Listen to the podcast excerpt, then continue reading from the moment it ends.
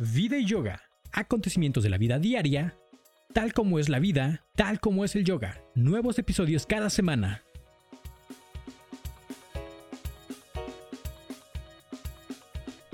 ¿Qué tal? Muy buenas tardes. Estamos nuevamente por acá reunidos. Rosario, Ana, Ana San y un servidor, Arturo Marín. Estamos especialmente juntos para, compartirles nuestro segundo podcast. Lo estamos titulando Quiero ser maestro de yoga. Bueno, Vida y Yoga, recuerden que es un espacio de todos, creado para hablar de cosas diarias, cosas de la vida, cosas que pasan en cualquier lugar. Vida y Yoga es todo y para todos. Eh, si tú deseas venir con nosotros y platicar algún tema en específico, el que tú quieras, adelante, ¿no? De eso se trata la vida, de, de, de entablar conversaciones, de conocer gente y de eso también es el yoga, ¿no? De, fluir diariamente. Entonces, si estás interesado en venir a platicar con nosotros, contáctanos y podemos eh, platicar y, e invitarte aquí a que tú puedas expresar todo, todo, todo lo que desees. Buenas tardes, Arturo. Buenas tardes, Rosario. Así es, con mucho gusto. Estamos iniciando nuestro segundo programa y muy, muy interesante, muy hasta cómico va a resultar, no por burlarnos de las personas, pero sí por todo lo que vamos a platicar. Quiero ser maestro. Eh, vamos a platicar un poco sobre el ¿qué, qué se necesita para ser en realidad un maestro de yoga. En mi práctica personal, yo inicié hace ya algunos años, que será casi 10, con la práctica de yoga. Me hice maestra hace más o menos ocho años.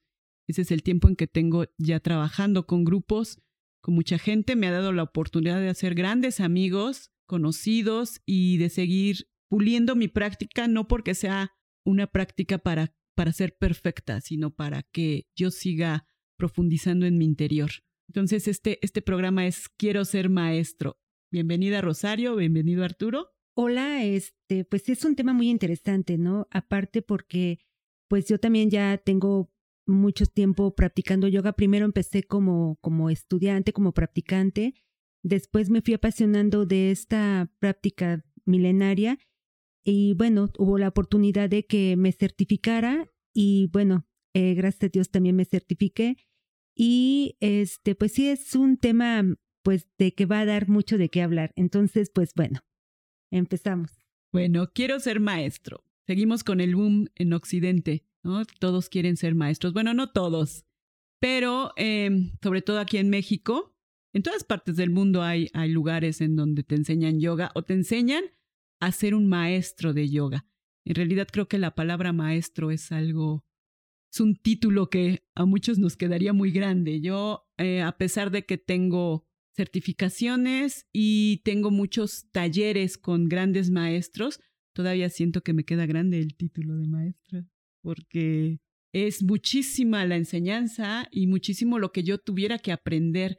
Cada vez que voy a un taller me doy cuenta que no sé nada, ¿no? Dirían por ahí, solo sé que no sé nada.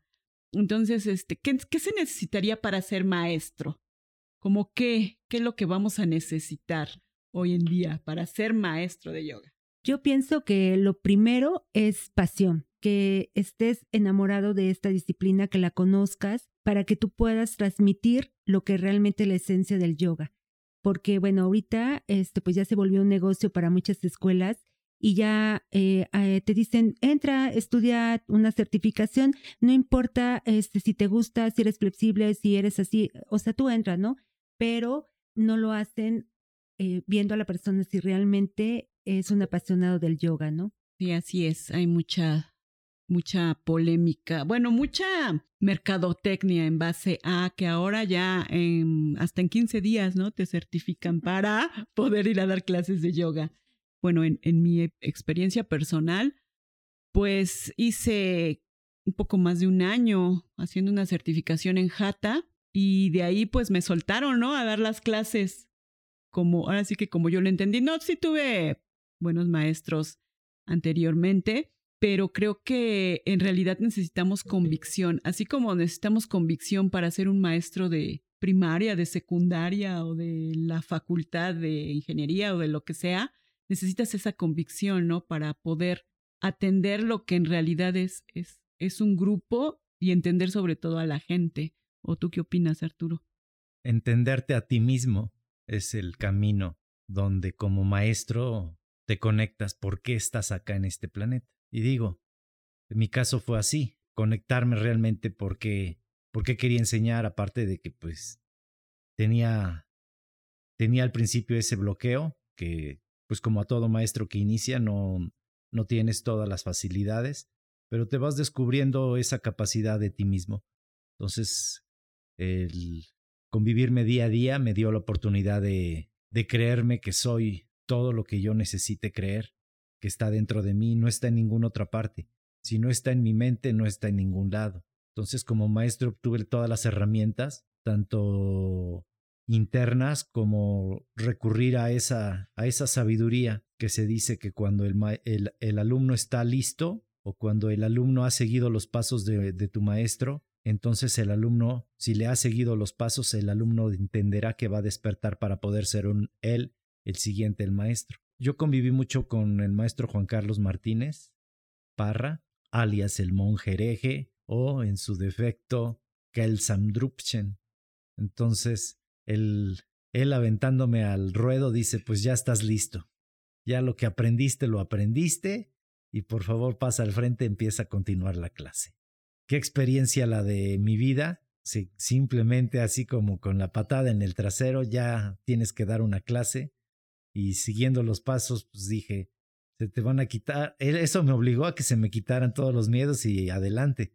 Empezar una clase fue todo un reto, pero lo disfruto cada día que la doy, cada día que, que imagino toda una secuencia creada de diferentes estilos.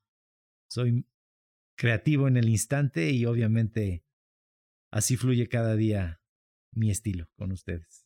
Así es, es, es difícil. También para mí fue difícil, ¿no? Dar mi primera clase en un club muy prestigiado. Y bueno, entra la conciencia de, de primero la convicción, el saber que te tienes que enfrentar a un grupo de personas que no conoces. Muchas veces cuando es tu primera clase, no conoces a la gente.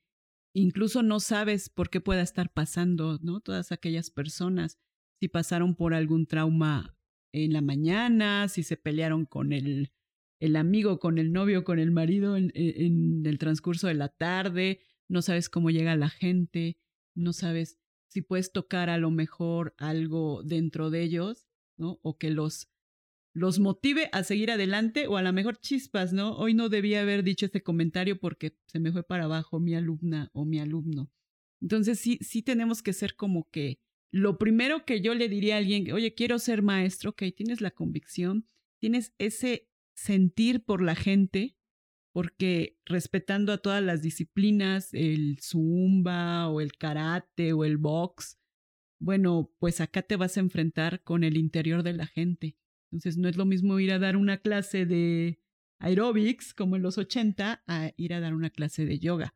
Primero, pues también tenemos que estar preparados tanto física y emocionalmente como maestros, como instructores, y también saber comprender a las demás personas. Yo pienso que sí se debe regularizar eh, lo que es, la formación para ser un instructor de yoga, porque lo primero está es en ser servicial.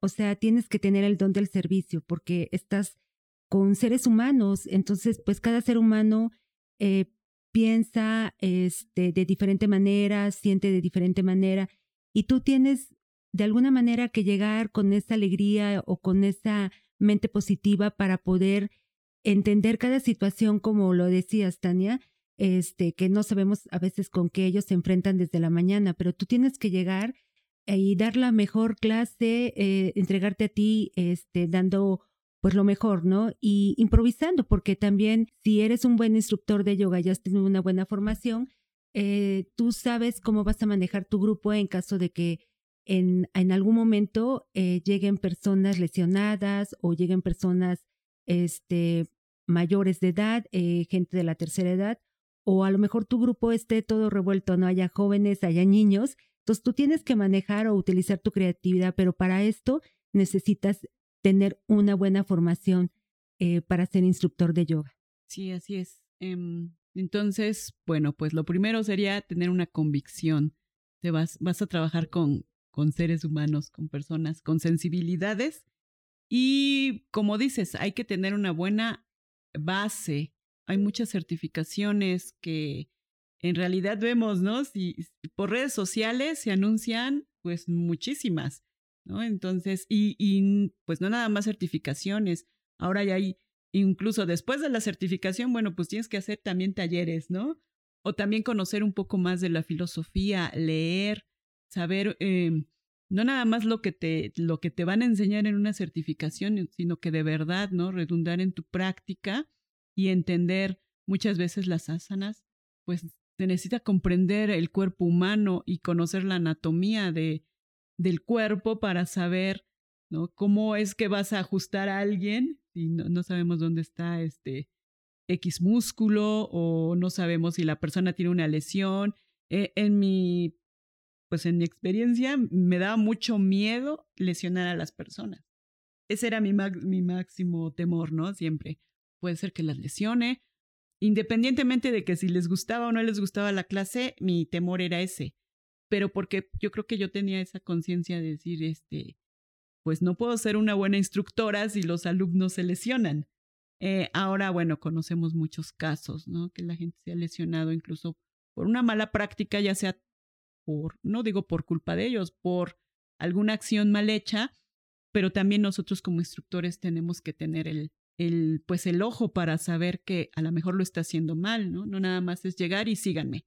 Háganlo como puedan y ahí, ¿no? Si, si lo hacen bien y si no, pues ni modo para la siguiente. Bien, todos los criterios se basan en que somos una biblioteca, armados tanto en anatomía como en sistemas de sanación corporales y donde nos podemos autocorregir nosotros mismos.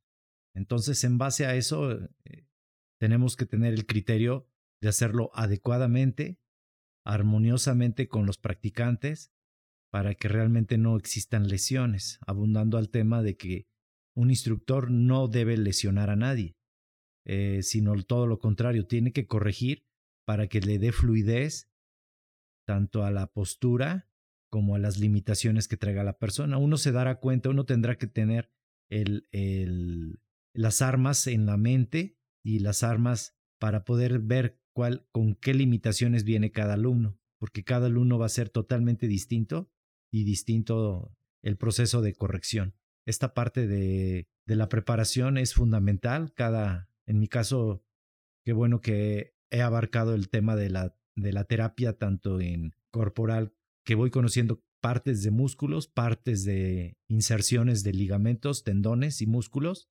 Entonces, obviamente, me, me verifico cuánto va a abrir una persona, sus extensiones, o cuánto no, o, cuánta limitación va a tener. Entonces, somos esa biblioteca pensante y andante para que tengamos todas las herramientas. Esas son nuestras nuestros puntos a favor. Tenemos todas las herramientas de todos los aprendizajes, de todas las enseñanzas y, y, debido a eso son nuestras fortalezas para que como instructores pues demos nuestro mejor papel a cada alumno. Sí, eso es muy importante, ¿no? Lo que dice la biblioteca andante. Em, también quisiera enfatizar en que muchas veces acá en Occidente creemos que ser maestro de yoga eh, eh, te hace como un ser iluminado. Ya, ya te tocó Dios y entonces ya eres lo máximo. Eh, alguna vez alguna alumna me dijo, ¿cómo maestra usted se enferma? Claro, claro que sí me enfermo, porque el hecho de que yo practique yoga no me hace un ser elevado. Claro que sí, estoy conociéndome, puedo entrar ya en, a lo mejor en, en conocer mi ser más profundamente, pero no soy eh, la inalcanzable, ¿no? Que no, que, que no se enferma, que pues este tiene otro tipo de pensamientos o casi casi hablo con Dios. Sí hablo con Dios, pero yo solita ¿no? en mis oraciones.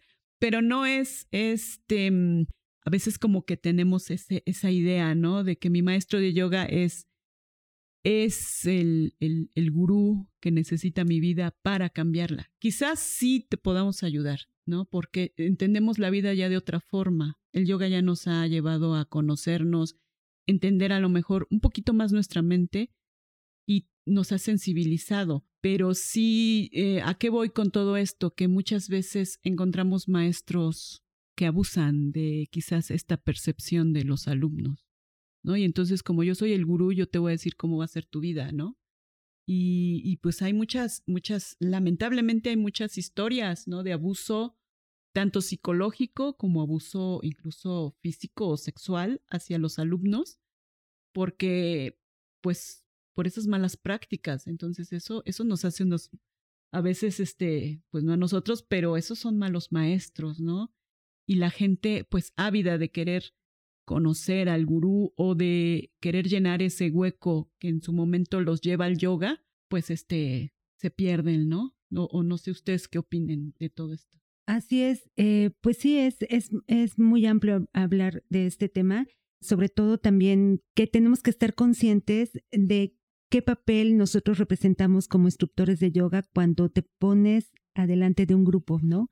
Y muchas veces suele pasar, no sé si a ustedes les ha pasado, no somos ni médicos, ni psicólogos, ni terapeutas, pero muchas veces al terminar la clase, las personas se acercan y te preguntan o quieren platicar contigo, se quieren desahogar porque pues te ven a ti como, no sé, como una persona eh, a lo mejor suprema o, muy iluminada, ¿no? Pero también quiero comentar que somos seres humanos que también tenemos errores. Y, y bueno, pues ahora sí que en esta vida mundana, pues todos caemos, ¿no? Pero aquí estamos para escuchar a estas personas, por eso yo insisto mucho que para ser instructor de yoga lo tienes que hacer desde el corazón, tiene que haber una pasión, ¿no?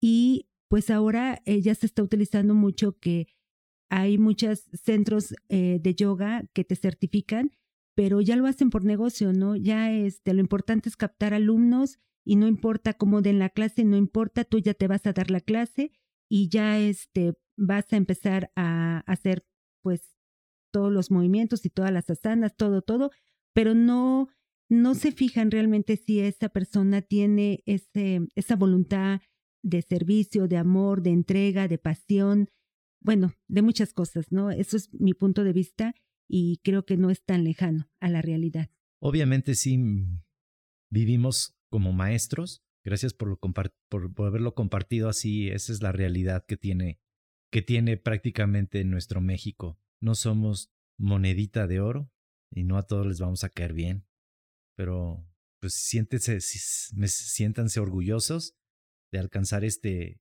este camino. Somos instructores de corazón, somos capaces de pararse al frente y tener el sartén por el mango, aunque suceda que se te caiga el mundo, nunca se te va a caer. Estás resolviendo todas las capacidades de tu cabeza para sacar a flote todo. Entonces, el compromiso es uno, y la dedicación que ya llevamos de tener el sartén por el mango es lo principal. Yo le llamo esa a deber que te la creas, que tienes todo contigo, que no hay nada que te falta y tampoco buscar más allá. Nada más encuéntrate para que realmente encuentres qué maestro eres. Eres el maestro mejor, capacitado.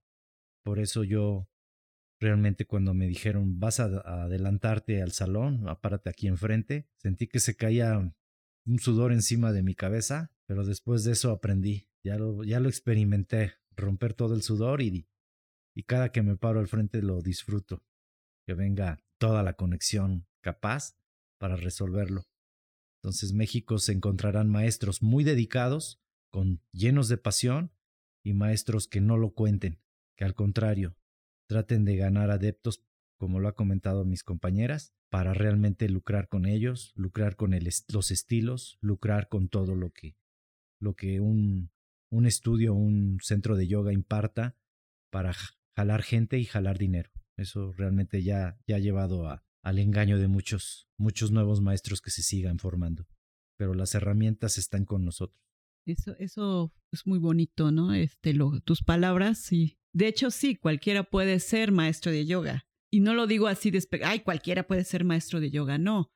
Este, todos tenemos la capacidad, ¿no? Si, si nos ponemos a estudiar, si vamos a cursos, pero yo también, eh, algo que, que sería importante preguntar es, bueno, ¿por qué vas a estudiar yoga o para qué?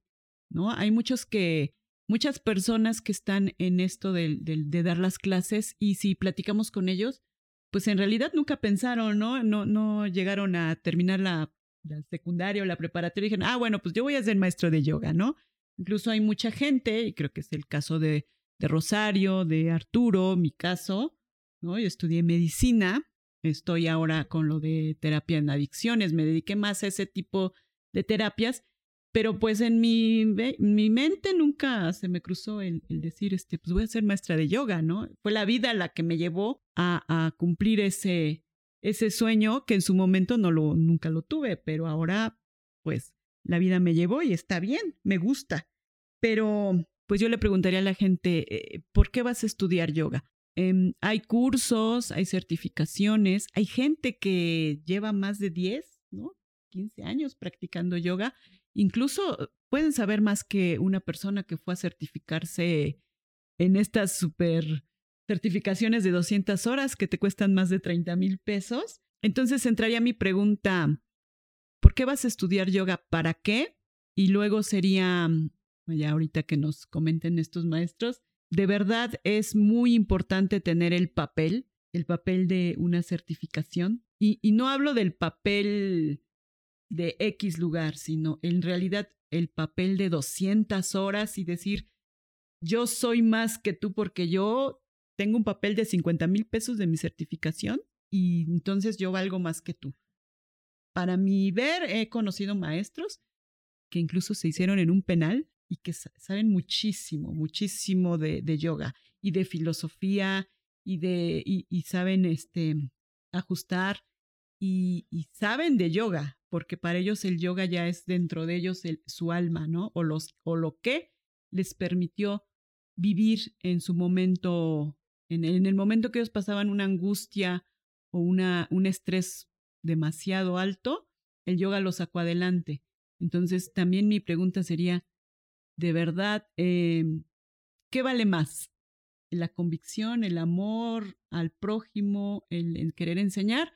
¿O pues un papelito de 50 mil pesos con 200 horas que me va a avalar, ¿no? Porque soy maestro de yoga y a lo mejor este, no hablo de la perfección de las posturas, pero a lo mejor soy medio presumido, ¿no? Y ya me fui a la India dos, o tres veces al año. Y no cambié. eh, este, sí, que deja mucho de qué hablar. ¿Ustedes qué opinan, maestros? Este, yo siento que en este, en esta vida hay maestros muy buenos y, y yo la verdad he visto maestros excelentes, pero no solamente como maestros yogis, sino como excelentes seres humanos. Los he visto en México, la maestra que me certificó. Eh, espero que la maestra Paquita pues tenga la oportunidad de escucharnos porque aquí estamos dos de sus alumnos. Pues ella me certificó y yo sí quiero comentar aquí algo importante, Tania. Tú puedes ser un buen maestro, a lo mejor sin tener un, un papelito, ¿no? Pero en esta vida mundana, yo que doy clases en la universidad, sí me piden un papel para poder demostrar que estoy certificada, ¿no? Inclusive me van pidiendo, este, pues, actualizaciones, que si tengo más certificaciones, que vaya actualizando mi currículo, ¿no? Entonces, eh, tal vez en la vida mundana sí te lo exigen. Por eso, muchas este, escuelas patito empiezan a certificar y hacen negocio, ¿no? Porque dicen, ah, bueno, para, para ser un buen maestro de yoga te tienes que certificar. Pero, este, pues yo tengo también la oportunidad de conocer gente que pues estuvo también en un penal y que de alguna manera se hizo maestro a través de su práctica, ¿no? Y hay muchos buenos maestros este, que no tienen un documento, pero son excelentes seres humanos y excelentes maestros de yoga. No tienen un corazón muy, muy puro, muy, muy lindo. Y tú los ves y a veces dices, no, no lo puedo creer, ¿no? Que, que siendo una eminencia de maestro, porque de él puedes aprender muchísimas cosas, te, se acerca a ti con humildad, ¿no? El ego para ellos no existe. Y bueno, lamentablemente aquí en Puebla hay muchas eh, escuelas que te certifican, pero tienen el ego por arriba, ¿no? Y comentando, este, pues yo ya me fui a la India, yo ya vengo iluminada, ahora sí yo ya voy a dar certificaciones y están este, afiliados a un cierto, este, pues, de otras sociedades que te ayudan a, certificarte, ¿no? O sea, más que nada que te dan el nombre para que te puedas certificar. Entonces, bueno, pues esto es un tema muy largo Y la verdad, si tú le vas preguntando a cada compañero, bueno, que nosotros tuvimos cuando empezamos, cómo le ha ido, eh, sería importante saber cómo, cómo le ha ido, ¿no? Si le sirvió su primera certificación o tuvieron que volver a, a estudiar, pero en una escuela más reconocida, en donde sí fuera este, real y tuviera este, credibilidad. Pues sí, así es Rosario. Entonces, este, importa de todo corazón que cualquier instructor que quiera empezar el camino no vea con los límites ni tanto el papel ni tanto la formación, sino realmente el compromiso de que te entregues completamente de cuerpo y alma y como dicen desde tus vidas pasadas veas qué hubo contigo y, que ya lo pudiste resolver para que realmente funcione tu camino de maestro, porque el maestro es mucho más allá. El maestro eh, no nada más es el que obtuvo un papel, el maestro es el que está encontrando todas las soluciones con él mismo y también las pueda sentirse seguro y satisfecho de, de darlas a conocer a todos los alumnos. este, sí, es que estamos acá, ¿no? De repente bueno, ustedes no nos ven, pero estamos, este, sí, ¿no? Moviendo los ojos o moviendo la cabeza de que sí, sí, sí, es cierto. Este, bueno, pues yo, ya como para concluir, este tema es muy extenso, igual que, que muchos otros, pero pues yo te diría, ¿quieres ser maestro de yoga? Piensa en la convicción, en la ayuda a los demás. Em, no te vas a convertir en un ser iluminado, tocado por Shiva y por Krishna, pero eh, sí llegamos a, a, ser los, no gurús, pero sí alguien que a lo mejor impacte a otros. Entonces eso es lo que nos debe de, importar. Eh, a lo mejor, mm, olvídate la foto de Instagram, ¿no? Aquí con el pie hasta arriba de la cabeza, eh, porque eso puede impactar a la gente. Y hoy por hoy, pues, pues sí es cierto, somos muy visuales, nos gusta ver las fotos y, y, y admiramos a esas personas que han llegado a tener esa práctica tan avanzada. Pero también hay otras cosas. Entonces, pues fíjate, eh, si estamos hablando, Rosario dice, de este mundo, ¿no? Sí, te piden papeles, ¿no? Porque a lo mejor, pues cuando sales de la universidad te piden un título. Pues acá es como tu título, ¿no? La, la, ah, el avalarte por un, con un papelito. Pero bueno, pues ya que te vas a avalar por alguien, eh, fíjate quién es, ¿no? Y, y, qué tipo de maestro a lo mejor es. ¿Por qué? Porque pues vamos a estar frente a muchas personas y tu imagen más que física o tu imagen debe ser em, el ejemplo o vas a ser el, estilo de, de, la persona que está frente a ti, que quiere ser como tú. Entonces, pues debes de tener cuidado con quién aprendes y qué cosa aprendes. Fíjate también en tu economía, ¿no? Hay, hay, hay certificaciones muy elevadas. No digo que no sean buenas, pues así como puede haber certificaciones muy altas de precio, pues igual pueden ser buenas o igual pueden ser malísimas, no sabemos. Pero bueno, ya eso lo, lo decidirás tú. Pero sobre todo, eh, yo te diría que sientas esa convicción de veras de, de conectar con las demás personas. No vamos a ser em, los gurús ni los iluminados, pero sí, a lo mejor la gente se va a identificar en algo contigo y entonces eso es lo que debemos de, cuidar. ¿no? Si, si hablamos de varios preceptos del yoga, que es el no mentir, la no violencia, ¿no? Entre muchos otros, pues también tenemos que ser un ejemplo, ¿no? Y no nada más para nosotros, incluso para nuestra familia. Eso es lo que yo dejaría como, como conclusión final. Fíjate bien dónde vas a estar, con quién vas a aprender, de quién estás aprendiendo y qué cosa estás aprendiendo.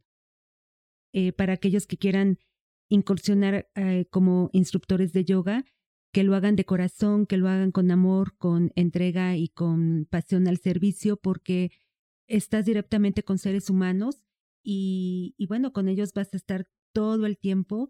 Entonces tienes que entender que los seres humanos somos difíciles. Entonces nos ha tocado situaciones a los maestros o instructores de yoga que pues tenemos que enfrentar. Pero sí te invito a que si tú quieres ser un instructor de yoga, eh, te fijes bien con qué maestro quieres ir. No, el hecho de que una certificación te cueste mucho dinero no quiere decir que sea la mejor.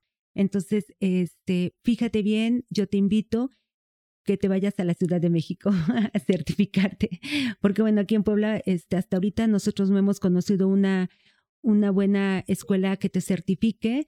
Este, en México sí, eh, nuestra maestra pues viene también de México y bueno, pues de verdad eh, nos enseñó eh, la pasión, ¿no? Aparte nosotros ya la traíamos, pero ella nos dejó sembrado ahí un, un poquito más de esta pasión y este amor y el respeto a esta disciplina. No sé si Arturito quiera decir algo para comentar. Así es, Rosario. Invitados a que se reflexione. Cada participante es, libre de elegir a, a la escuela que lo quiera certificar, que lo quiera enseñar. No nada más la certificación es el papel, sino es el compromiso que uno como, como maestro, como instructor, puedes brindar a, a de entrega y de servicio. En el caso personal sí me he encontrado con más características hacia el servicio, más características de la preparación y de formarme con todas las herramientas de las que he ido aprendiendo en diferentes talleres y me siento muy satisfecho de poderlo realizar cada día. La certificación es nada más la herramienta para que tengas todas las bases de información y, y te encuentres de una manera bien preparada. sin compromiso, busquen y analicen qué es lo que quieres buscar. Maestro no es nada más un documento o un papel o una certificación, es el compromiso que te genera más adelante contigo y con las demás personas. Pues muchas gracias. Eh, todo un, como siempre, un placer, Rosario y Arturo. Gracias por acompañarnos en este podcast. Y bueno, pues dejo mi, mis datos por si nos quieren contactar. Eh, soy Ania San Yoga, así me encuentran en Facebook. Si les gustó este podcast, pues compártanlo. Y también este, les vamos a, dar ahorita los datos de Rosario. Si quieres dar tus datos, Rosario. Sí, claro. Este, yo estoy como Rashmi eh, Ribri en Facebook y mi correo es rosyoga.outlook.com. Ahí me pueden encontrar. También a un servidor, Arturo Marín Cebada. El correo que utilizo es en Gmail, es arturo.y dígitos 999 arroba gmail.com. Así mismo, con ese mismo correo estoy apareciendo en Facebook, arturo.y999 arroba gmail.com. Y la red que utilizo, Instagram, arturo.yoga. Pues muchas gracias y nos vemos próximamente en otro podcast. Gracias. Esto fue Vida y Yoga. Nuevos episodios cada semana.